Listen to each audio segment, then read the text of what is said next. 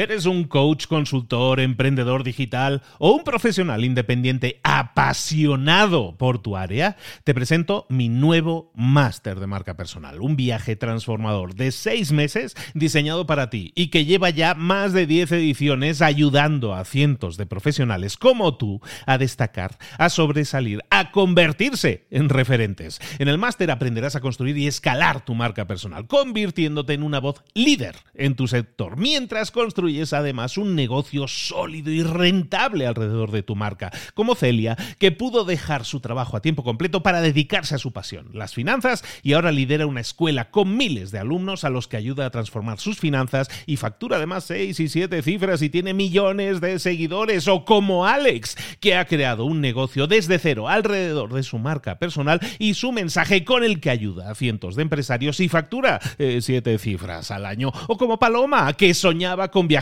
por el mundo y que ahora vive como nómada digital con cientos de miles de seguidores y más de 17.000 alumnos. Gracias al máster, su sueño pasó de ser una idea a una realidad rentable y reconocida. Este es el momento de que tú también dejes tu huella, de influir y de vivir por fin de tu pasión. Visita librosparaemprendedores.net barra marca y descubre muchas más historias de éxito de gente que confió en nuestro método. En junio comenzamos además la nueva generación y añadimos más novedades, más servicios y más soporte que nunca. Únete a la élite de profesionales que ya están cambiando sus vidas. ¿Estás listo? ¿Estás lista para desarrollar tu marca personal y ser nuestra próxima historia de éxito? Pues visita librosparaemprendedores.net barra marca y comencemos. En un podcast de emprendedores normalmente hablamos de empresas, hablamos de emprendimientos. ¿Alguna vez te has preguntado cómo esas grandes empresas, esas grandes marcas que todos conocemos, cómo han llegado al lugar donde están? Bueno, pues todo eso lo puedes saber, lo puedes descubrir en un podcast que se llama Guerras de Negocios, un podcast de Wandery, de la cadena de podcast Wandery. Es un podcast brutal. Es un podcast que ya lleva tiempo funcionando, yo lo he escuchado siempre, de siempre en inglés, se llama Business Wars, y ahora por fin llega en español para que todas aquellas personas que les cuesta un poco más, pues tengan acceso a toda esa información. En guerras de negocios lo que empiezas a ver es cómo una empresa crece de la nada, cómo va luchando por ganar su posición, su posicionamiento, y estamos hablando de las más grandes empresas. Por ejemplo, uno de los capítulos más emblemáticos, de los contenidos más emblemáticos que vas a ver, pues es la batalla entre las dos grandes empresas de marcas deportivas de zapatillas deportivas, ¿no? Nike y Adidas. ¿Cómo hicieron para estar batallando durante 50 años? ¿Quién, ¿Quién se disputó el puesto? ¿Quién llegó al primer puesto? ¿Cómo lo consiguieron? ¿En qué maraña de batallas estuvieron enfrentados? Porque estuvieron enfrentados. Los negocios son una guerra y en este podcast, Guerras de Negocios, puedes descubrir todo lo oculto, lo que nunca antes había sabido de todas esas batallas que han tenido lugar y que tienen todavía lugar hoy en día en nuestro mundo de los negocios. Escucha Guerras de Negocios, que así se llama el podcast, gratis en Spotify, en Apple Podcast, en cualquier aplicación que tú utilices para escuchar podcast. Búscalo, busca Guerras de Negocios. Y por cierto, al final de este episodio tienes el tráiler de estas nuevas Guerras de Negocios. No te lo pierdas toda la información al final de este episodio en el tráiler de Guerras de Negocios. Y ahora sí, vamos a hablar de libros para emprendedores. Fíjate en lo siguiente, ¿no te has preguntado alguna vez qué es lo que pasaría si tuvieras más control sobre tu dinero? Si en vez de tomar las decisiones sobre el dinero que has tomado en el pasado, hubieras tomado decisiones diferentes. ¿Qué hubiera pasado si hubieras aprendido a tiempo a tomar mejores decisiones con el dinero? ¿Qué pasaría si aprendieras hoy y aquí nuevas decisiones sobre el dinero que puedes tomar en tu vida, que puedes aplicar en tu vida y que pueden cambiar los resultados que tienes en tu vida. Tu futuro puede pintar de una forma diferente y todo está basado en tus decisiones, muchas de ellas en tus decisiones de finanzas. ¿Qué pasaría si ahora mismo revisáramos el gran clásico de las finanzas personales, el clásico de clásicos, el primer libro de finanzas personales de la historia probablemente creado como tal? no es otro que El hombre más rico de Babilonia, un libro escrito hace casi 100 años, en el año 1926, por el señor George Clayson. Y que vamos a ver aquí y ahora en Libros para Emprendedores. Sin más, comenzamos.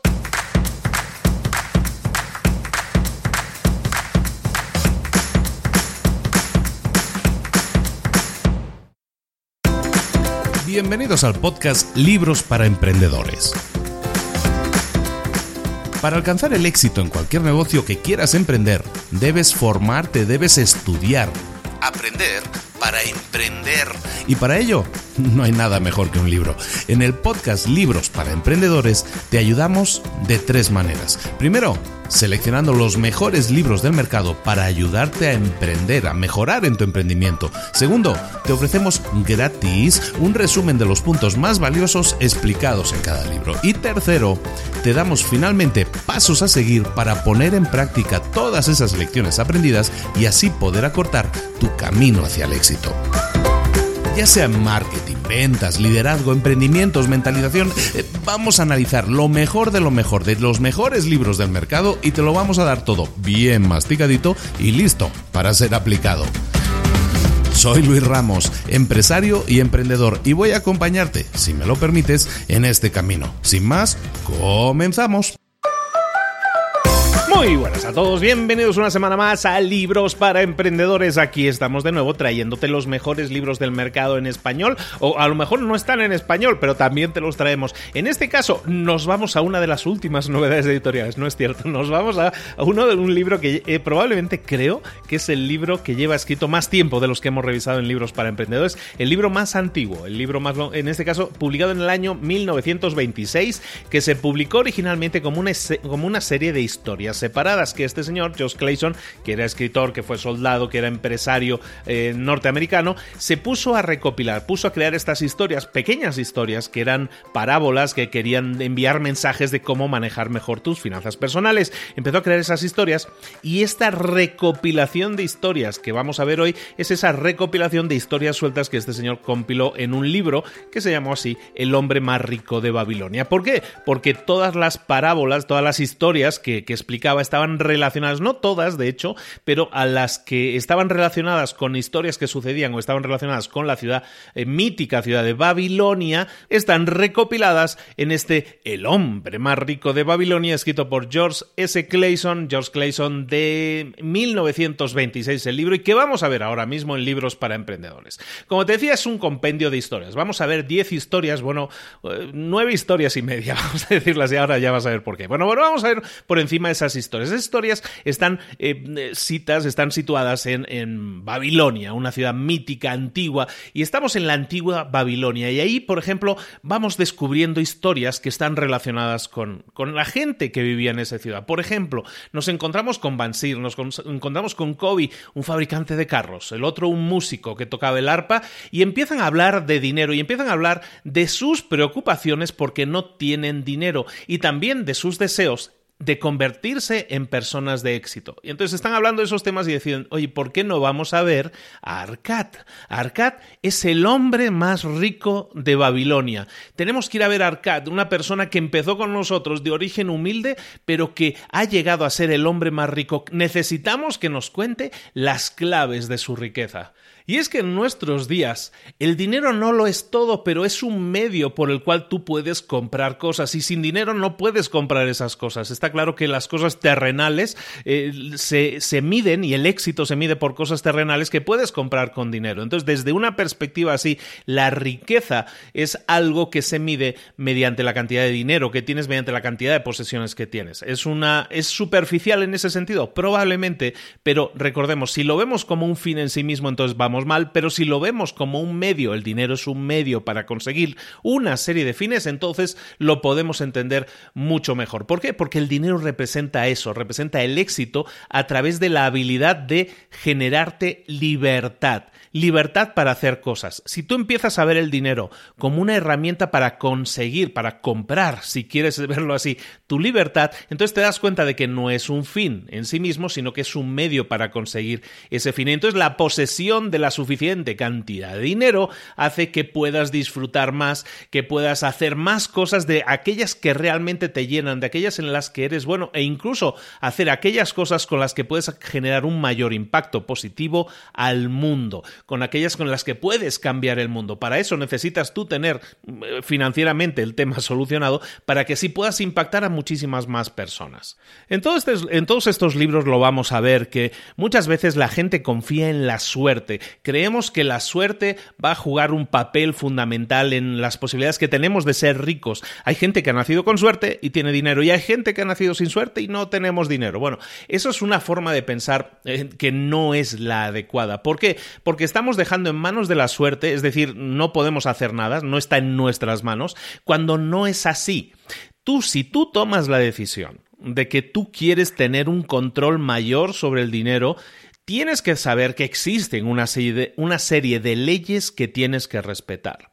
Si entiendes que existen unas leyes, que esto no es cosa de suerte, que si tú respetas esas leyes, sigues esos preceptos, vas a tener éxito financiero, entonces vamos bien. ¿De acuerdo? Entonces nunca dejemos en manos de la suerte el creer que nuestra situación financiera va a cambiar si compramos el billete de lotería, si jugamos en Las Vegas, si hacemos lo que sea. No va a funcionar así. No funciona así para la gran mayoría de la gente. A lo mejor hay una persona entre mil que le funciona. Eso no es un ejemplo, es muy al contrario, es la excepción. ¿De acuerdo? Entonces recordemos que la gente que, que evita el dinero, que cree que el dinero es la plaga, que lo único que tenemos que hacer es ir subsistiendo, que el dinero solo está para pagar las facturas, no está enfocándose de la forma correcta, no está siguiendo las leyes o los preceptos que debemos saber del dinero porque hay unas leyes que debemos saber del dinero y para eso lo mejor es preguntarle, en este caso lo vamos a ver en la siguiente historia, a las personas que han tenido ya éxito en el dinero, ¿cómo es que lo han hecho? La siguiente historia del libro se llama así, precisamente, El hombre más rico de Babilonia. En ese capítulo vemos como Arcad, el hombre más rico de, de Babilonia, que fueron a visitar estos dos personajes, pues les explica los grandes secretos, las ideas centrales, que de hecho es la idea central del libro, y que es una idea muy simple. Tienes, bueno, vamos a ver dos ideas que son interesantes dentro de este episodio, dentro de este capítulo. Todo el capítulo, por cierto, todo el libro se lee como una historia y es un libro, no lo he es un libro muy pequeño, es un libro muy corto, ciento y pico páginas, se lee muy rápido y altamente recomendable. Eso lo decimos siempre. Recuerda, en las notas del episodio tienes un enlace para adquirir el libro. Si lo quieres leer en inglés, en el original inglés, creo que es de dominio público ya, es decir, es gratuito. Pero si lo quieres en español, probablemente encuentres ediciones también mm, variadas en ese sentido. Bueno, volvemos a la segunda historia, el hombre más rico de Babilonia, Arcad, ese señor de origen humilde que ahora resulta que es el hombre que más dinero tiene. ¿Cuáles son las enseñanzas que les dice a sus amigos? Las dos principales enseñanzas son, enseñanza número uno, el principio fundamental de que este programa te vaya a funcionar es que guardes, es que reserves un, al menos un 10% de todo lo que ganas. Es así de simple. Tienes que reservar un 10% de todo lo que ganas. Es algo que te tienes que quedar. El otro concepto, la otra idea principal, es que cada moneda de oro que ahorras es un esclavo que trabaja para ti. Básicamente, quiere decir que de ese 10% que estás ahorrando, que te estás reservando, que tienes que ponerlo a trabajar, que no lo vas a guardar en un calcetín debajo de la cama, sino que lo tienes que poner a trabajar. Esa cantidad que ahorras, si la pones a trabajar para ti, entonces te va a generar más dinero, te va a generar intereses. Y si mantenemos, y es la idea grande y principal del libro, si mantenemos, del libro, si mantenemos ese dinero y mantenemos los intereses y los guardamos y los reinvertimos, entonces lo que vamos a hacer es empezar a generar más ingresos cada vez, cada vez se van a ir multiplicando más mediante la magia del interés compuesto que ya hemos visto, creo que desde los inicios de este podcast en el episodio del efecto compuesto. ¿De acuerdo? Entonces estas son las dos ideas principales de este episodio, de este capítulo. Y si profundizamos un poquito más en, lo que es el detalle de este capítulo, que es uno de los principales del libro, pues básicamente tenemos que saber que nosotros eh, acumulamos riquezas siempre que invirtamos dos cosas. Una es tiempo y la otra es estudio. Todos tenemos tiempo, todos tenemos la misma cantidad de tiempo, pero solo unas pocas personas utilizan el tiempo para generar más riquezas. Tenemos que buscar crear cosas constructivas útiles para aplicar en nuestros recursos, en lo que nosotros tenemos, cuáles son los activos que nosotros tenemos, tenemos que dedicarlos a creación de más riqueza, en ese sentido que nos va a generar, recordemos, como decíamos al principio, más libertad. Una, un tema, la inversión de tiempo que decíamos. El segundo tema que podemos invertir nosotros es el estudio tenemos que aprender cosas, pero tenemos que aprender cosas que podamos utilizar. Tenemos que buscar qué cosas nos pueden generar mayor riqueza. Recordemos que la riqueza va a ser un medio para conseguir otros fines. Entonces vamos a estudiar la forma de conseguir más riqueza. Hay una serie de principios básicos que les decía este amigo rico de Babilonia, el hombre más rico de Babilonia, les decía. Y el, y el primer principio de, la riqueza, de la generación de riqueza es el siguiente, y es muy simple de entender, todo es muy simple y es muy de lógica, de hecho, es que tienes que vivir con menos de lo que ganas. Es decir, si ganas 100 tienes que gastar menos de lo que ganas. Es muy lógico. Muchas, muchas personas, decíamos, se centran en pagar las facturas y mi triunfo del mes es poder llegar a fin de mes habiendo pagado todo y no debiendo nada a nadie. Eso no es el enfoque correcto, o sea, es un enfoque de supervivencia, pero no es el enfoque adecuado. Tenemos que buscar cambiar nuestra perspectiva de las cosas. Cuando una persona se compromete consigo misma a pagarse lo primero de todo a, sí mismo ese mes antes de pagar cualquier cosa, ese es el cambio de perspectiva. Este, esto, este, este precepto, de hecho, lo hemos visto desarrollado en otro resumen del libro que te, que te invito a que escuches, que se llama Profit First, las ganancias van primero. Y es un gran libro en ese sentido que te enseña que te tienes que pagar precisamente primero a ti antes de pagar cualquier otra cosa. ¿De acuerdo? Entonces, ese es el primer cambio de perspectiva que tienes que hacer en ese sentido. Y es importante porque muchas personas están acostumbradas a gastar todo aquello que ganas. Si ganas 100, me gasto 100. Si gano 80, me voy a gastar 80. Si una persona se acostumbra a pagar a sí mismo primero y acostumbra a utilizar dinero de forma eh, estudiada, de forma de crecimiento, entonces las cosas cambian, las tornas cambian y entonces es cuando podemos empezar a pensar en construir un estilo de vida diferente. Si tú, te si tú ganas 100 y te gastas 100, te estás acostumbrando a ese estilo de vida. En cambio, si tú ganas 100 y gastas solo 90 y guardas los otros 10, si te acostumbras a hacer eso, llegará un momento en que no te darás cuenta, será algo tan automático que lo vas a hacer. Gano 100, bueno, pues hay 10 que los aparto automáticamente y me, y me gasto los otros 90 y me acostumbro a vivir la vida que me generan esos 90. ¿De acuerdo? Eso es algo que tenemos que entender. Tenemos que buscar incorporar nuevos hábitos que nos den crecimiento de forma, si queréis llamarlo así, inconsciente, esos 10 que apartamos, y acostumbrarnos a vivir con aquello que nosotros nos damos a nosotros mismos, siempre después de haber apartado lo necesario para que tengamos un crecimiento. Eso va a hacer que cuando tú empieces a ahorrar, eso te va a dar orgullo. La persona que ahorra dinero, que va guardando dinero, que se acostumbra a vivir con el resto del dinero, pero que no se lo quema todo, esa persona se siente orgullosa y ese, ese sentimiento de autocontrol se traslada a todas las áreas de tu vida. Si eres exitoso en esa área de tu vida, de control de las finanzas, automáticamente ese orgullo que sientes se traslada a todas las áreas de tu vida y hay un crecimiento personal y profesional súper grande. Otro consejo importante, como buscan nuestros amigos al ir a ver al hombre más rico de Babilonia, es que tienes que buscar consejo de aquellas personas que son lo suficientemente competentes que han demostrado que sí se puede hacer y que ellas, esas mismas personas lo han hecho. En este caso ellos se van a ver al hombre más rico y le preguntan cómo lo ha hecho. ¿De acuerdo?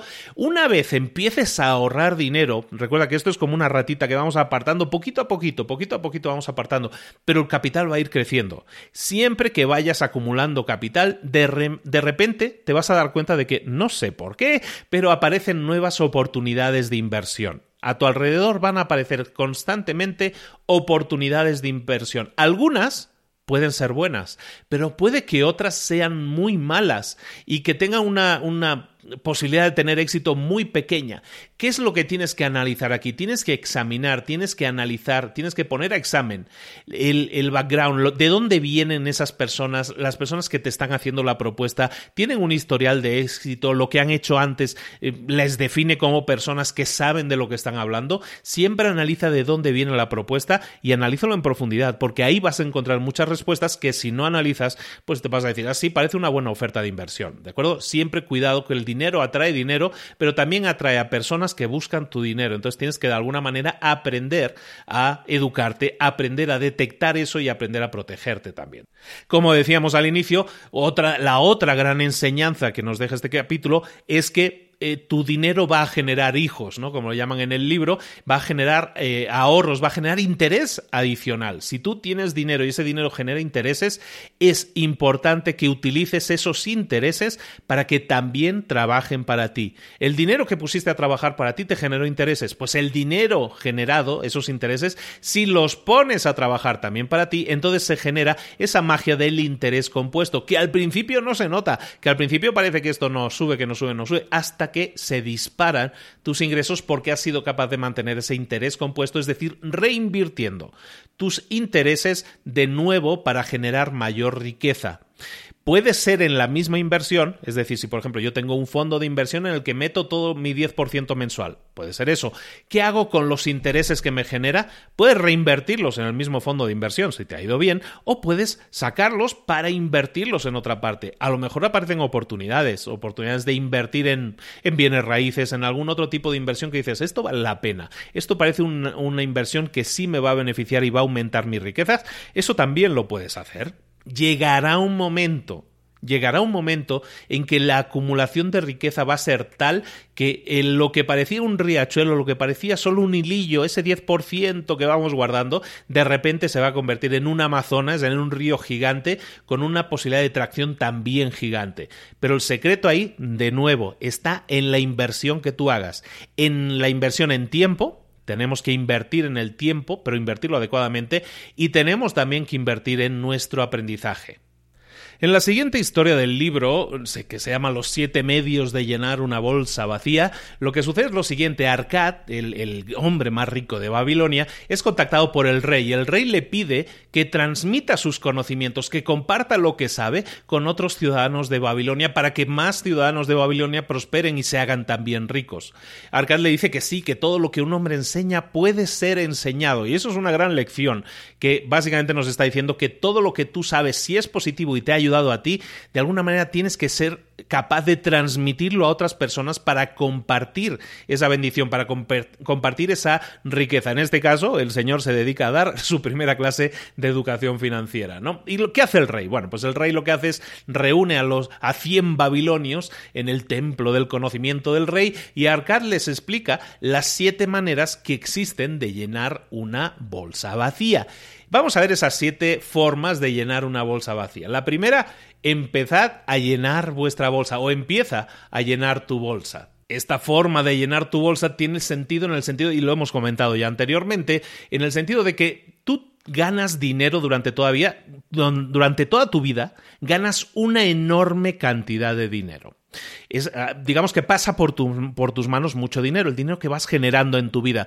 El problema es que ese dinero que va pasando por nuestras manos, como decimos, eh, tanto tengo, tanto me gasto, ¿no? Mucha gente se gasta todo lo que tienen. De hecho, los gastos funcionan así. Cuando yo ganaba 30, me gastaba 30 y vivía bien. Ahora resulta que gano 100 y me gasto los 100. Eso es un comentario muy habitual. ¿Por qué? Porque los gastos tienen esa particularidad, esa, esa, pues, no sé, esa particularidad de, ser elásticos. Cuando tú ganas 30, los gastos se, se expanden hasta 30, pero cuando tú ganas 100, parece que tus gastos también crecen automáticamente. Y eso no tiene por qué ser así. Tenemos que practicar un poco la frugalidad, por lo menos hasta el punto de decir, oye, yo gano 100, me voy a apartar estos 10 y voy a aprender a vivir con los 90 que me quedan. Y lo que voy a hacer es empezar a llenar mi bolsa, porque si no lo hago, si no empiezo ahora mismo, entonces siempre va a ser tarde. Ahora es el momento adecuado para empezar a llenar nuestra bolsa y siempre intentando apartar una cantidad, entendiendo la bolsa como ese ahorro, eh, intentando apartar ese dinero y aprendiendo a vivir con aquello que nos queda, que es suficiente, que lo era antes y ahora simplemente nos tenemos que adaptar, nos tenemos que adaptar y aceptar que ese dinero es el que realmente tenemos y que el que estamos apartando es para apartarlo, es para guardarlo. El segundo precepto, la segunda manera de llenar una bolsa vacía es el control de nuestros gastos. No tenemos que confundir nuestros gastos con nuestros deseos. Todos tenemos deseos y, hay deseos que podemos, que podemos comprar, que podemos adquirir con el dinero que tenemos, pero el que tengamos deseo no quiere decir que tengamos que cumplir con todos nuestros deseos. Tendemos a pensar que la gente rica tiene absolutamente todo lo que desea. ¿Por qué? Porque tienen dinero para comprarlo todo. La realidad es que incluso la gente con la mayor cantidad de riquezas también tiene una serie de deseos que no están satisfaciendo. Si tú quieres desarrollar un programa de ahorro, como el que estamos comentando aquí, entonces tienes que empezar a distinguir entre lo que son cosas que realmente necesitas y deseos para tu mejora en tu calidad de vida. Y entonces tienes que empezar a analizar esos deseos y preguntarte cuáles de ellos puedo dejar sin satisfacer y que eso no me deje así con reproches, no me deje triste y llorando por las esquinas. Porque esos son precisamente esos deseos que puedes dejar insatisfechos son los que vas a tener que dejar insatisfechos si quieres crear este programa de ahorros y cuanto, cuanto más ahorres, llegará un momento en que esos deseos se van a cumplir o dejen de ser importantes en tu vida. Pero no tenemos que intentar satisfacer nuestros deseos inmediatamente simplemente por el hecho de que podemos hacerlo, porque eso nos puede llevar por encima de nuestro umbral de gastos y entonces echar al traste a todo lo que es nuestro programa de ahorros.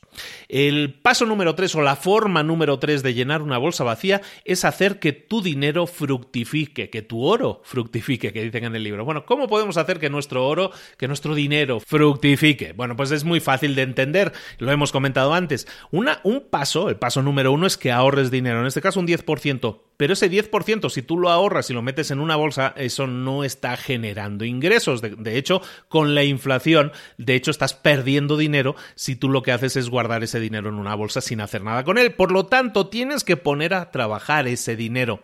Tienes que empezar a invertir, a buscar cosas en las que invertir ese dinero para que todo ese dinero esté invertido y te genere una serie de intereses altos o bajos, pero que te genere intereses positivos para que puedas reinvertirlos. En cada país es diferente. Yo soy español de origen y en España, por ejemplo, los intereses en los bancos son pésimos, son bajísimos, ¿sabes? Un 1% es una pasada, ¿no?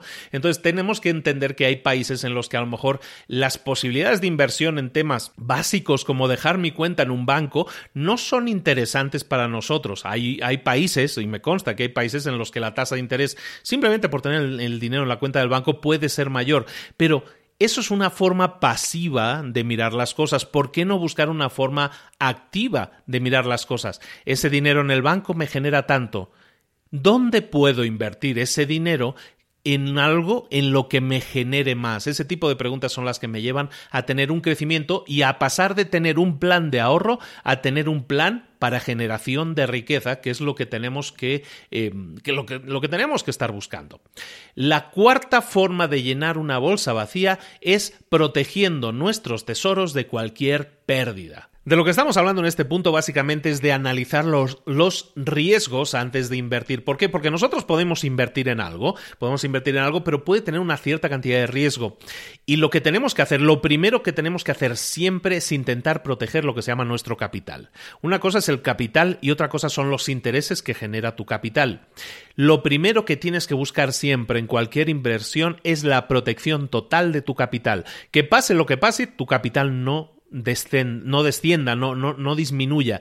Y eso es algo que si tú empiezas a leer a la gente que son los más grandes y los más ricos del mundo y todo eso, ¿qué es lo que hacen? Eh, eh, Warren Buffett y compañía, que son los que estoy pensando ahora mismo. Pues si tú miras a Warren Buffett, Warren Buffett no se encarga de hacer inversiones súper arriesgadas que le generan unos grandes ingresos nuevos cada año, sino si, busca la seguridad en su inversión para que el monto invertido no decaiga nunca, nunca descienda y, oye, si la inversión va bien, excelente, y si la inversión va mal, que por lo menos no pierda aquello que puse. Ese es el objetivo principal de los grandes, la gente que se dedica a hacer las grandes inversiones del planeta. Vamos a aprender también de ese mensaje y vamos a proteger nuestro tesoro de cualquier pérdida. Ese era el punto 4. El punto 5, otra forma de llenar una bolsa vacía, es hacer que nuestra propiedad sea una inversión rentable. Y en este punto nos referimos sobre todo a la casa en donde vives. En la casa donde vives, eh, básicamente, si tú estás utilizando un 10% de lo que ganas para invertirlo, eso está muy bien porque va a generar más riqueza, como hemos estado viendo en estos puntos. Pero también tenemos que pensar el dinero que estamos gastando en, en nuestra casa. Si nosotros alquilamos o rentamos, según el país, una casa, lo que estamos haciendo es dedicar dinero a la vivienda. Pero ese dinero acaba yéndose al bolsillo de otro. Si hacemos lo mismo, es decir, dedicamos dinero a la vivienda, pero en vez de dedicarlo a pagarle el alquiler o la renta a otro, lo que hacemos es pagar pues en este caso a lo mejor un crédito hipotecario o vamos acumulando ese dinero en una cuenta para comprar una casa y comprarla al contado, eso es una mejor forma de hacerlo. ¿Por qué? Porque entonces lo que estamos haciendo es aplicar una serie de pagos a comprar un activo que va a ser parte de nuestra, de nuestra riqueza. Es decir, esa casa, cuando tú dejas de pagarla, si es un alquiler, esa casa ya no es nada tuyo. En cambio, si tú pagas una casa, eh, la misma cantidad de dinero que pagas en el alquiler, buscas pagarlo, pero para comprar una casa, el resultado es que vas a acabar pagando lo mismo, pero dentro de 10, 15 o 20 años vas a tener ese objeto, en ese caso esta propiedad, la vas a tener como tuya. Y eso es algo interesante porque va aumentando tu riqueza. Este era el punto número 5. El punto número 6, sexta forma de generar o de llenar una bolsa vacía, es asegurarte unos ingresos para el futuro. Y aquí podemos hablar de asegurar en el sentido de incluso de comprar un seguro. ¿Qué pasaría si tú murieras o perecieras antes de tiempo, antes de lo esperado? ¿Tienes una muerte prematura? ¿Qué va a pasar con tu familia? ¿Qué va a pasar con la gente que depende de ese ingreso? Pues tenemos que pensar en ese tipo de cosas. Ahí es donde puede intervenir la compra de un seguro. O a lo mejor no quieres comprar un seguro porque no crees en el concepto de los seguros, pero lo que tienes que hacer es hacer algo en ese sentido. Y entonces el seguro te lo puedes montar tú. Pero tienes que apartar entonces también una parte de ingresos para garantizar ese futuro. Imagínate que estás trabajando pero tienes que dejar de trabajar. ¿Cómo vas a subsistir? No podemos pretender que el gobierno nos ayude eternamente. ¿Cómo podemos hacer para protegernos nosotros? Porque toda acción que, iniciamos nosotros puede tener una reacción, una consecuencia, un resultado mucho más positivo que si dependemos de terceros. Entonces siempre aseguremos unos ingresos para el futuro en el caso de que tengamos algún tipo de incapacidad o en el caso de que pereciéramos, que nuestros ingresos de alguna manera queden asegurados un monto quede asegurado para que las cosas, aparte de la desgracia obvia de la muerte, el fallecimiento, para que aparte de eso la desgracia no sea aún mayor. El séptimo punto, la séptima forma de llenar una bolsa vacía es aumentar nuestra habilidad para adquirir bienes. ¿Y cómo mejoramos esa habilidad? Como toda habilidad, mejora con entrenamiento. ¿Cómo podemos mejorar nuestra habilidad, nuestros conocimientos? Entrenándolos. Si estamos hablando de conocimientos, pues ¿cómo entrenamos para saber más? Pues aprendiendo más, buscando eh, tener una formación más específica, más profunda sobre aquello en lo que queramos aprender. Si yo quiero ser mejor eh, inversor, invertir mejor mi dinero, bueno, pues entonces voy a tener que estudiar más de inversiones. Si quiero aprender cómo comprar las mejores oportunidades en bienes raíces, voy a tener que estudiar un poco ese tema. Estudiar, aprender sobre ese tema, dominarlo profundamente, te va a ayudar a tomar mejores decisiones y en este caso de decisiones financieras, te va a ayudar a que esas decisiones que tomes sean mejores a nivel de generación de ingresos y de riqueza. La siguiente historia se llama La diosa de la fortuna. Y en este capítulo, en este episodio, se habla, hablan los personajes, están hablando de las ocasiones, de las veces en las que no hicieron nada cuando se les presentó la oportunidad, cuando estuvieron, como le llaman en el libro, contemporizando. Eh, las personas que contemporizan, que no hacen nada cuando se les presenta la oportunidad, son personas que no obtienen grandes resultados. ¿Por qué? Porque son demasiado cautos, porque en ocasiones pueden que tengan demasiado miedo, porque tienen inseguridades. Pero, como dicen en el libro, en este episodio, en este capítulo, dice, a los hombres de acción les sonríe la diosa fortuna, ¿no? Y esto está muy relacionado con lo que hablamos siempre en este podcast, ¿no? De que pases a la acción con el conocimiento que tienes, ¿no? A los hombres que pasan a la acción, la diosa Fortuna les sonríe. Y es de lógica, ¿eh? Todo el mundo espera o sueña con tener buena suerte, tener una buena vida, con atraer riqueza a su vida personal, a su vida profesional. El deseo de tener suerte es universal. Todos deseamos tener suerte en la vida, en las finanzas, en la salud, en el amor, pero muchas personas creen que la suerte es algo que tiene que ver con los dioses, que es la diosa de la fortuna la que se encarga de distribuir esto y a ti te da un poquito de suerte y a ti a ti otro te da un poquito más de suerte. Y eso no es así, porque entonces estamos, como decimos, dejando en las manos de un tercero lo que podría estar en nuestras, en nuestras manos. Si tú pasas a la acción, tú construyes tu propia suerte. De hecho, compras más números para esa lotería si quieres verlo así. ¿De acuerdo? Entonces tenemos que buscar no apoyarnos solo en el sueño de que las cosas van a mejorar por sí solas, de que la suerte va a cambiar, de que teníamos mala suerte, pero algún día nuestra suerte va a cambiar.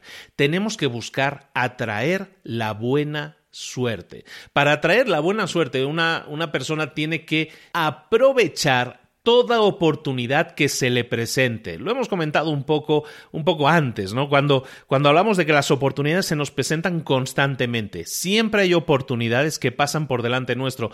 Y muchas veces, como decimos, por miedo, por la razón que sea, no las tomamos. ¿Qué pasaría si tomáramos y aprovecháramos esas oportunidades? Lo que estaríamos es buscando atraer buena suerte. Evidentemente no es aprovechar toda oportunidad porque sí, a ciegas, como hemos visto también antes, vamos a analizar de dónde viene esa oportunidad, si es buena, si, si tiene una buena raíz o no, si está bien afianzada o no, y si es así, aprovechala, no te quedes esperando o pensando después ¿Qué hubiera pasado si hubiera aceptado aquella oportunidad? Nunca te quedes con esas ganas, siempre pasa la acción.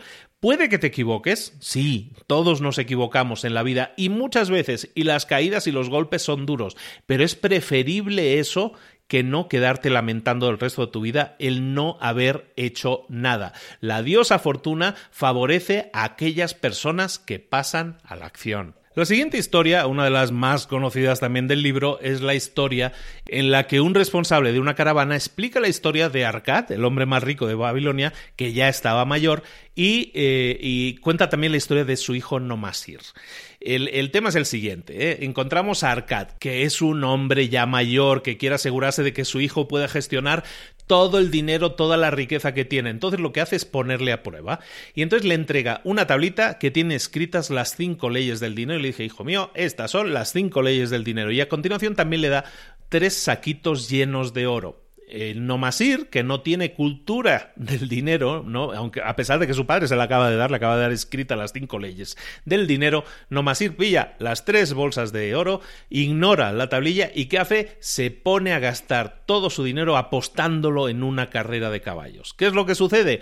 Que pierde todo el dinero y cuando no le queda nada al hijo, entonces se pone a leer la tablilla, se pone a leer la tablilla y a ver qué era esto que me decía mi padre. Bueno, por lo que le decía su padre son las cinco leyes del dinero y son las cinco leyes que te comento ahora. La primera, que el oro siempre acude fácilmente y en cantidades grandes al hombre que reserva no menos de una décima parte de sus ganancias. Es algo que ya hemos estado comentando. El oro viene fácilmente, mucho más fácilmente y en grandes cantidades a aquel que es capaz de reservar al menos una décima parte de sus ganancias. Esa es la ley número uno. La ley número dos del, del oro, del dinero, es que el dinero, el oro, trabaja de forma más rentable para el poseedor sabio que le encuentra un uso provechoso. Es decir, si tú pones tu dinero a trabajar, el dinero va a llegar en mayor abundancia y de forma más rentable. Es decir, traducido a palabras de hoy, si reinviertes ese dinero que estás ahorrando y le pones a, generar intereses, pues te va a generar mucho más provecho. La ley número 3 del dinero, del oro,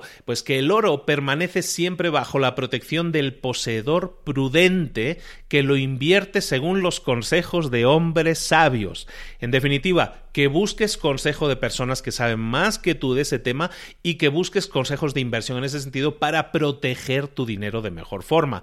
Cuarta ley del oro, cuarta ley del dinero, pues que el dinero escapa al hombre que invierte en empresas que no le son familiares. Si tú no sabes aquello en lo que estás metiendo el dinero, lo más probable es que lo pierdas. ¿De acuerdo? Entonces, siempre busca entender aquello en lo que vas a invertir antes de invertir. Y la quinta ley del dinero, del oro, es que el oro huye del hombre que lo fuerza en ganancias imposibles, que sigue el consejo de defraudadores, de estafadores, que, que muestra su propia inexperiencia. El oro siempre le huye a la persona que no lo sabe manejar. Entonces, si tú no tienes dinero, a lo mejor si tú no tienes oro, a lo mejor es porque no estás siguiendo alguna de estas cinco leyes del dinero.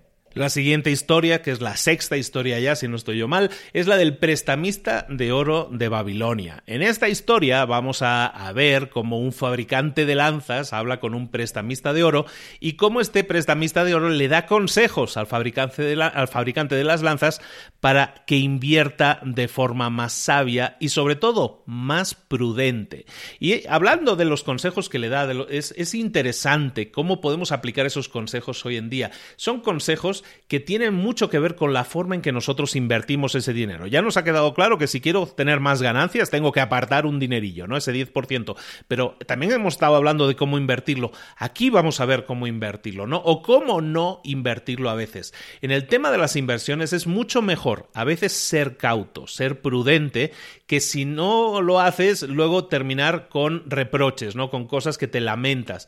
Cuando una persona empieza a acumular ingresos, empieza a acumular dinero, normalmente se pone un poco ansiosa, dice, bueno, tengo que invertir esto, tengo que hacer algo, me urge hacer algo con esto. Ahí es donde tenemos que tener cuidado, porque esa urgencia nos puede llevar a tomar malas decisiones. Hay, varias, hay varios temas que tenemos que evitar, sobre todo cuando nos vayan a hacer propuestas de inversión que puedan parecer muy atractivas, pero quizás no lo sean.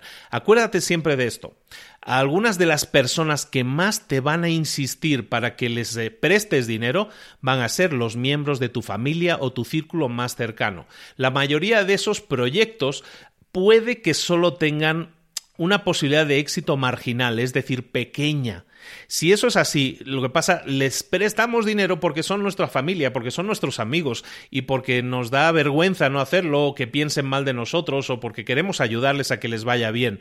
Al hacer eso, no estamos poniendo a prueba sus ideas de negocio como tal, no las estamos estudiando, simplemente nos estamos basando en la confianza que tenemos con ellos. ¿Qué sucede? Que si ese, esa idea de negocio sale mal, se estropea el negocio, se estropea el ingreso, se estropea el dinero que invertimos y sobre todo se estropea las amistades o las relaciones que teníamos. Y eso ha pasado en todas, todas las familias. Y lo tenemos que ver de las dos formas. Puede que seas tú la persona que tiene dinero y que le va a prestar al familiar, o puede que seas tú la persona que le está pidiendo prestado dinero a un familiar. ¿Qué sucede en el caso de que seas tú la persona que le está prestando dinero? Piensa que cuando tú le prestes, cuando le pidas prestado a un familiar dinero en una idea de negocio que tú estás por la que tú estás apostando, piensa siempre qué va a pasar si esa si esa apuesta sale mal. Normalmente lo que va a pasar es que la relación se va a deteriorar o incluso se va a romper.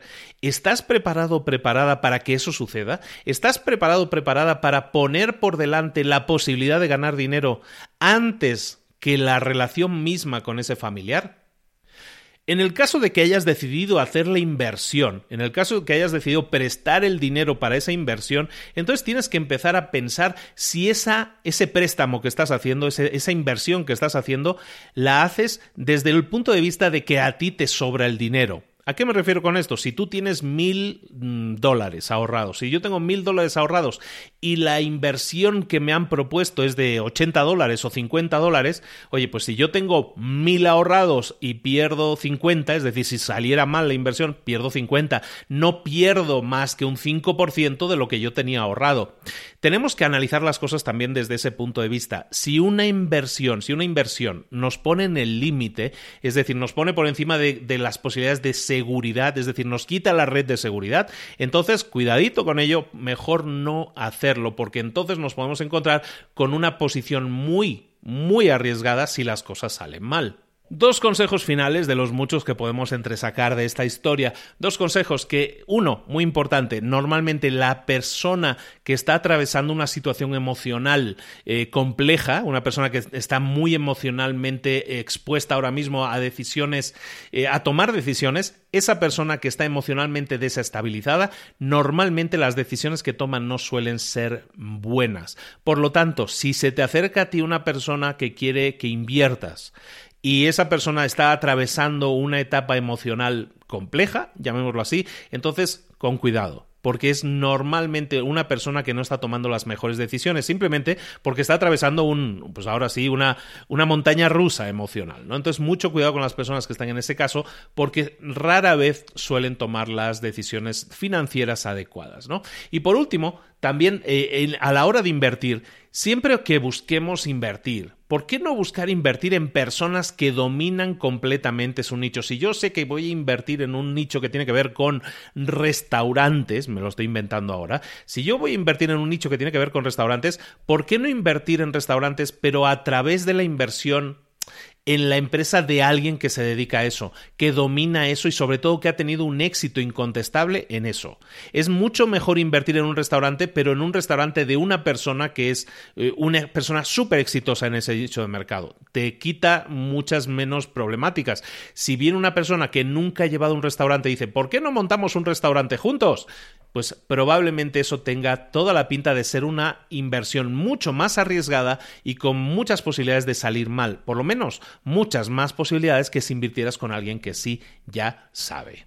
La séptima historia del libro se llama Las murallas de Babilonia y aquí se nos habla, entre otras cosas, de los asedios que sufría Babilonia, la ciudad, pero cómo lo resistía porque tenía unas murallas firmes, eh, resistentes que resistían todos los ataques. ¿no? También nos habla de, una persona que trabajaba allí en las murallas, Banzar, que era un guerrero que vigilaba las murallas y que cómo atiende a las personas y cómo les da eh, consejos a las mujeres y hombres que se le acercan para, para preguntarles sobre su futuro.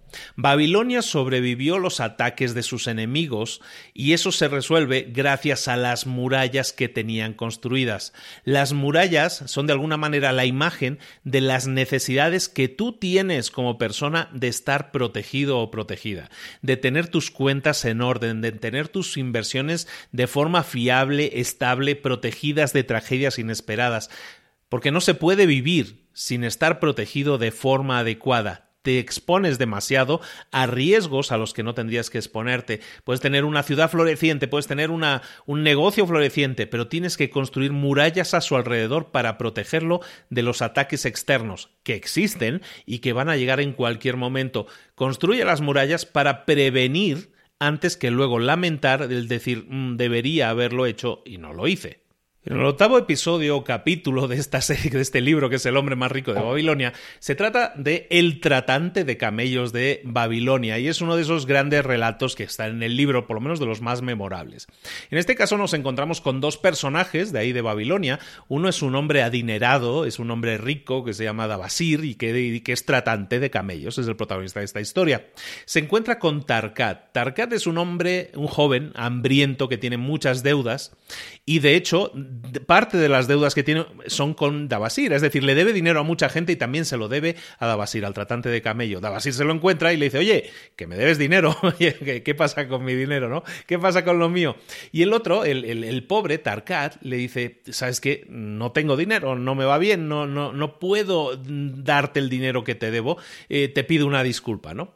Entonces Dabasir dice aquí tengo que darle una lección a este tipo, tengo que esto no, no lo va a llevar a ninguna parte. Entonces Dabasir se sienta con él en un, en, un, en un sitio de comida y ahí se pone a explicarle una historia. De hecho pide comida solo para él y no para el otro. ¿no? Dabasir le empieza a explicar la historia de cómo él estaba antiguamente antes, él, él también era una persona pobre que no sabía manejar su dinero, que no pagaba sus deudas. ¿A dónde le llevó eso de no pagar sus deudas? Le llevó a convertirse en esclavo como debía tanto, al final eso le llevó a la esclavitud. El que ahora era un tratante rico de camellos fue anteriormente hasta esclavo. Pero el espíritu de hombre libre, la necesidad de levantarse y luchar contra las circunstancias y el hecho de que conocía de camellos y sus habilidades con el tema de los camellos, lo llevaron a salir de ese camino sin retorno, lo llevaron a salir de la esclavitud, lo llevaron a regresar a su ciudad, lo llevaron a recuperar a su mujer que había perdido, lo llevaron a recuperarse de sus responsabilidades y volver a hacerse cargo de su vida. ¿De acuerdo? Entonces, en este caso, el joven que escucha la historia, y todo, de hecho todo el lugar de comida se estaba escuchando la historia esta, bueno, pues el joven se inspira mucho por el relato y dice, ya voy a dejar de pedir disculpas por lo que estaba haciendo y me comprometo a seguir tu ejemplo y me comprometo a, a saldar todo lo que debo y a dejar de dar excusas que yo sé que me pueden llevar a la esclavitud. Al final, el mensaje en este capítulo, ¿cómo lo podemos entender? Bueno, cada uno lo entiende como quiera, ¿no? El, el, mensaje en este capítulo es que cuando tú estás determinado a conseguir algo, siempre vas a encontrar los medios, incluso aunque estés en lo más bajo, incluso que, aunque estés en la esclavitud, ¿no? Que algunas personas cuando hablan de este libro dicen, esto representa la esclavitud que tenemos en el siglo XXI del dinero. Sin duda, también lo puede ser y somos esclavos de todo eso, pero ¿cómo responder a eso. Tenemos que estar determinados a cambiar nuestra situación. Y si estamos determinados, es decir, si tenemos la seguridad de que lo vamos a conseguir, siempre va a aparecer la forma, siempre van a aparecer los medios para salir de esa esclavitud, para, para salir de la situación en la que te encuentras ahora. La novena historia de este libro es la continuación, es el epílogo, si lo quieres ver así, de la historia que acabamos de explicar, de Dabasir, ¿no? Hablamos del que había sido esclavo y consiguió salir de la esclavitud. ¿Cómo lo hizo? Bueno, pues esa respuesta la encontramos en la siguiente historia, se llama Las tablillas de barro de Babilonia y habla de un arqueólogo, de un arqueólogo que se llama Strusbury que recoge unas tablillas de barro que contienen la historia de Dabasir explicada por él mismo y en esas tablillas encontramos la versión de Dabasir de qué es lo que hizo, los pasos que siguió para salir de las deudas. Ese, ese profesor, ese profesor arqueólogo, eh, que también tenía deudas, pues regresa, en, este caso, a su casa y empieza a poner en práctica lo que encuentra escrito en esas tablillas de barro y se da cuenta de que esas lecciones de Dabasir de hace miles de años siguen teniendo vigencia y siguen siendo activas, que era lo que explicaba Dabasir en esas tablillas y que es algo que nosotros también podemos aplicar es el método babilonio para salir de las deudas, lo vamos a llamar así, que no es otra cosa que, paso número uno, el 10% lo vas a el 10% de todo lo que ganes lo vas a dedicar a ahorrarlo y a invertirlo, algo que ya hemos visto durante todo el libro. ¿Qué vas a hacer con el restante? El 70% restante lo vas a utilizar para vivir, para tus gastos de vida. Y el 20% que queda ahí volando, ese 20% lo vas a utilizar para reducir tus deudas. Si cada mes tú ganas 100, vas a dedicar 10 a ahorrarlo, invertirlo, 70 para vivir con ello y el 20% restante para reducir tus deudas. Si aplicas este sencillo método de decir voy ahorrando, voy invirtiendo, voy viviendo con un 70% y el resto 20% voy a ir reduciendo las deudas que tengo, llegará un momento en que estarás libre de deudas y esa la aplicación de este método, de estas leyes de las tablillas de barro de Babilonia te va a llevar a tener seguridad y tranquilidad financiera como nunca antes la has tenido. El último capítulo se llama El hombre con más suerte de Babilonia, bueno, el babilonio más favorecido por la suerte, en el que se habla un poco de, de que cada uno creamos nuestra propia suerte, que es algo que veníamos eh, comentando en otros episodios de, de otros capítulos de este libro, que es que todos creamos nuestra propia suerte, pero según el nivel de trabajo y compromiso que nosotros pongamos en un proyecto. Es decir, cuanto más compromiso, cuanto más nivel de trabajo, calidad de trabajo pongamos en un proyecto, más fácil es que creemos nuestra propia suerte. Y de hecho se habla en este capítulo y es muy inspirador ver cómo eh, es el capítulo de los emprendedores, este, este episodio, este capítulo último es el capítulo de los emprendedores, cómo podemos hacer lo que parece imposible, cómo Babilonia, que está creada en medio del desierto, se levanta, cómo crean a través de sus arquitectos, cómo concibieron, cómo crearon una imagen, cómo la hicieron realidad, los templos que construyeron, las maravillas del mundo, los jardines colgantes de Babilonia, que crearon en medio del desierto, cómo desviaron ríos si fuera necesario, cómo hicieron para crear comercio, para crear riqueza donde no la había.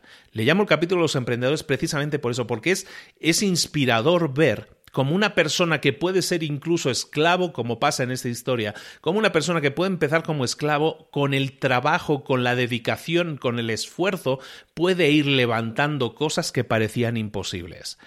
Este podcast se dedica y se ha dedicado siempre a inspirar a emprendedores. Hemos tomado libros, y esto ya damos cierre por aquí al libro, hemos tomado libros y los hemos puesto delante de ti, los hemos abierto y de alguna manera te hemos señalado las líneas en las que están las ideas principales. Lo que buscamos es esa inspiración para que pases a la acción.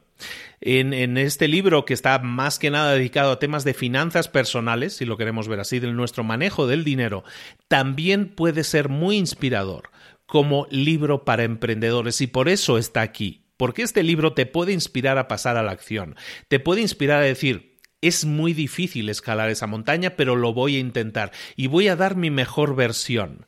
¿Puedes hacerlo? Sí puedes hacerlo. ¿Vas a basarte solo en la suerte? ¿Vas a esperar que la suerte te acompañe?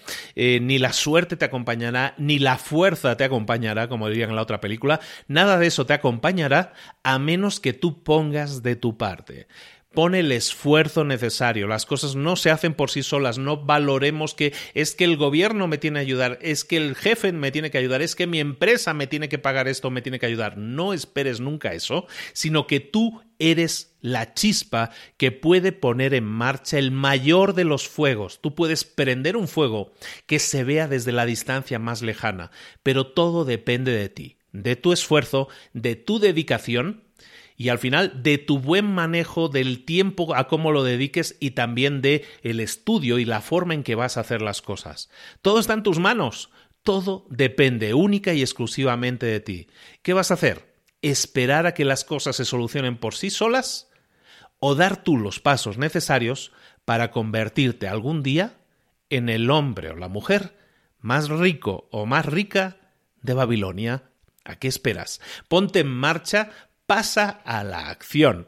Muchísimas gracias por la atención, muchísimas gracias por haber estado aquí. Espero que te haya gustado el resumen del libro. Es un libro que se lee en un suspiro, es muy agradable de leer, es una lectura muy recomendable para aquellos que no les gusta leer. Este es el libro porque son historias cortitas, en este sentido las puedes leer muy fácilmente, altamente recomendable, altamente inspirador, un libro que tiene casi 100 años, recordemos historias que se empezaron a, a publicar desde el año 1926 en adelante y que te recomiendo mucho si quieres inspirarte, si quieres tomar dos o tres ideas clave que hemos explicado aquí, sobre todo la del manejo del dinero, pero también la inspiración de que la suerte tú te la generas y con todo esto ármate de paciencia, dedícale el tiempo necesario, la energía y tu buena actitud y los resultados van a llegar. Recuerda que si quieres apoyarnos, si quieres eh, decirnos esto me ha gustado, esto me ha servido, darnos las gracias, tienes muchas formas de hacerlo. Puedes enviar un mail a, luis arroba librosparaemprendedores.net. Puedes ir a la página y dejarnos a la página librosparaemprendedores.net y dejarnos ahí un comentario. Pero sobre todo, si me quieres ayudar y la forma de ayudarme es conseguir que esto llegue cada día a más personas, ¿por qué no haces una cosa? ¿Por qué no compartes este episodio si lo estás escuchando en Spotify o como sea? Tiene un botón de compartir. Dale al botón de compartir ahora mismo y envíale esto a una persona que creas que lo necesita. Mejor, envíaselo a tres personas que crean que lo necesitan escuchar ahora mismo, que escuchen este episodio. Envíalos, envíales y hazles ese favor gente que lo puede necesitar. Estoy seguro que más de uno que conoces lo necesita. Compártelo con tres personas. Punto uno. Segundo, si me puedes dejar un comentario, no sé si lo veas, eh, en, te digo, en la página web, déjanos en la página web. A través de YouTube, que también los publicamos, déjanos comentarios ahí. Si lo haces a través de YouTube, suscríbete. Si lo haces a través de Spotify, suscríbete al canal. Eh, si lo haces a través de cualquier aplicación de podcast, suscríbete también al canal. Si no, recuerda que hasta te puedes despertar todos los días escuchando nuestros resúmenes de libros si lo configuras como una alarma de buenos días dentro de tu Android. Tienes muchas posibilidades de escuchar esto, pero yo te diría hoy que el paso que puedes dar hoy en día, ¿recuerdas una de las historias que hemos visto hoy en las que el hombre más rico de Babilonia se convertía en maestro y lo único que hacía era compartir su conocimiento, compartir lo que había aprendido con otros? Él lo hacía con 100 personas. Yo te estoy pidiendo que lo hagas con 3. Toma ejemplo de ellos, toma ejemplo del hombre más rico de Babilonia y comparte este conocimiento con esas 3 personas que lo necesitan. Corre la voz suscríbete, déjanos un comentario, el like, las 5 estrellas, todo eso ya lo sabes y, y, bueno, bueno, te lo digo, te lo repito, nos ayuda a llegar a más gente. Pero hoy te pido que activamente busques el botón compartir y le, y le des a compartir y se lo envíes a tres personas que lo puedan necesitar. Estoy seguro que te lo van a agradecer, que van a decir, oye, gracias por enviarme esto, me ayudó, me inspiró, me sirvió, perfecto, ha cumplido su objetivo y tú estás dando los primeros pasos también para convertirte en el hombre o la mujer más ricos, de Babilonia, o de Barcelona, o de México, o de Puebla, o donde sea que vivas. Un abrazo muy grande de Luis Ramos. Nos vemos muy pronto, muy, muy pronto, en un nuevo episodio de Libros para Emprendedores. Y te recuerdo que tenemos otro podcast diario de lunes a viernes que se llama Mentor 360 y tú que sabes que no estás suscrito, te recomiendo que te suscribas porque estamos a punto de cambiar el mundo. Cada vez más y más mentores se incorporan, cada vez más y más maestros dándote todos los días tips y consejos para tu crecimiento personal y profesional. No te lo puedes perder, se llama Mentor 360. Lo puedes escuchar en el mismo lugar en que estás escuchando esto. ¿De acuerdo? Un abrazo muy grande de Luis Ramos. Nos vemos la próxima semana en Libros para Emprendedores. Un abrazo. Hasta luego.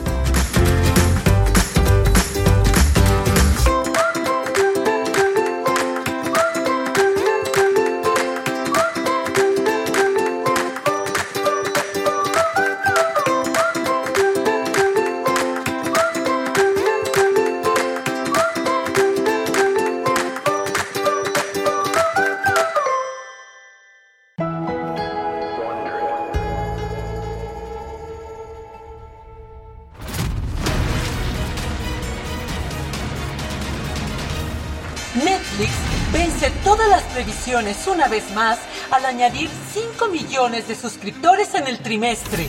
Adidas ataca a Nike y roba sus tres mejores diseñadores. En la batalla de los vehículos compartidos, Uber muestra signos de debilidad. A diario, las empresas están en guerra. Emprendedores contra disruptores del mercado. Gigantes estadounidenses contra competencia china. Fundadores contra piratas corporativos. A veces el premio es tu billetera. Y otras, tu atención. Y a veces, bueno, la diversión solo es vencer al otro. Bill Gates y Microsoft fijaron su mira en destruir a Netscape. Soy Moisés Palacios y voy a presentar un podcast novedoso sobre empresas. No se parece a ningún otro programa de empresas que hayas escuchado. Exploraremos las historias de las guerras comerciales más emblemáticas de todos los tiempos. Nike contra Adidas, o Coke contra Pepsi, McDonald's contra Burger King. Se vuelven reales, se vuelven personales. Son negocios. The Wondery, la red detrás de los podcasts más populares del mundo, llega Guerra de Negocios que se estrena el 4 de noviembre. Suscríbete hoy en Spotify, Apple Podcast o en tu aplicación favorita para escuchar tus podcasts. ¿Eres un coach, consultor, emprendedor digital o un profesional independiente apasionado por tu área? Te presento mi nuevo máster de marca personal, un viaje transformador de seis meses diseñado para ti y que lleva ya más de 10 ediciones ayudando a cientos de profesionales como tú a destacar, a sobresalir, a convertirse en referentes. En el máster aprenderás a construir y escalar tu marca personal, convirtiéndote en una voz líder en tu sector, mientras construyes además un negocio sólido y rentable alrededor de tu marca, como Celia, que pudo dejar su trabajo a tiempo completo para dedicarse a su pasión, las finanzas, y ahora lidera una escuela con miles de alumnos a los que ayuda a transformar sus finanzas y factura además seis y siete cifras y tiene millones de seguidores, o como Alex, que ha creado un negocio desde cero alrededor de su marca personal y su mensaje con el que ayuda a cientos de empresarios y factura eh, siete cifras al año, o como Paloma, que soñaba con viajar por el mundo y que ahora vive como nómada digital con cientos de miles de seguidores y más de 17.000 alumnos. Gracias al máster, su sueño pasó de ser una idea a una realidad rentable y reconocida. Este es el momento de que tú también dejes tu huella, de influir y de vivir por fin de tu pasión. Visita librosparaemprendedores.net barra marca y descubre muchas más historias de éxito de gente que confió en nuestro método. En junio comenzamos además la nueva generación y añadimos más novedades, más servicios y más soporte que nunca. Únete a la élite de profesionales que ya están cambiando sus vidas. ¿Estás listo? ¿Estás lista para desarrollar tu marca personal y ser nuestra próxima historia de éxito? Pues visita librosparaemprendedores.net barra marca y comencemos.